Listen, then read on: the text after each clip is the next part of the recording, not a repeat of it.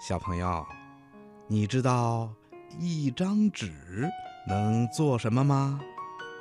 嗯，写字、画画，还能做手工，叠各种折纸，对不对呀？可是，你知道这张纸用完以后该怎么处理吗？扔掉？不，这样可不好。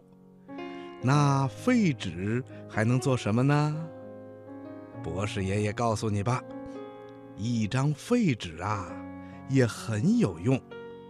我们可以把废纸收集起来，送到造纸厂，重新制造出新纸。这样一来啊，就比直接用木材造纸节省很多的资源。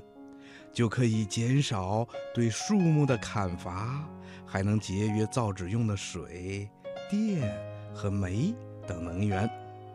比如吧，一千公斤的废纸就能重新制造出八百公斤的新纸，而且还能节约一百吨的水，节约一点二吨的煤和六百度电。同时啊。还能少砍十四棵七米多高、八岁左右的大树。小朋友，你说这一张废纸是不是很有用啊？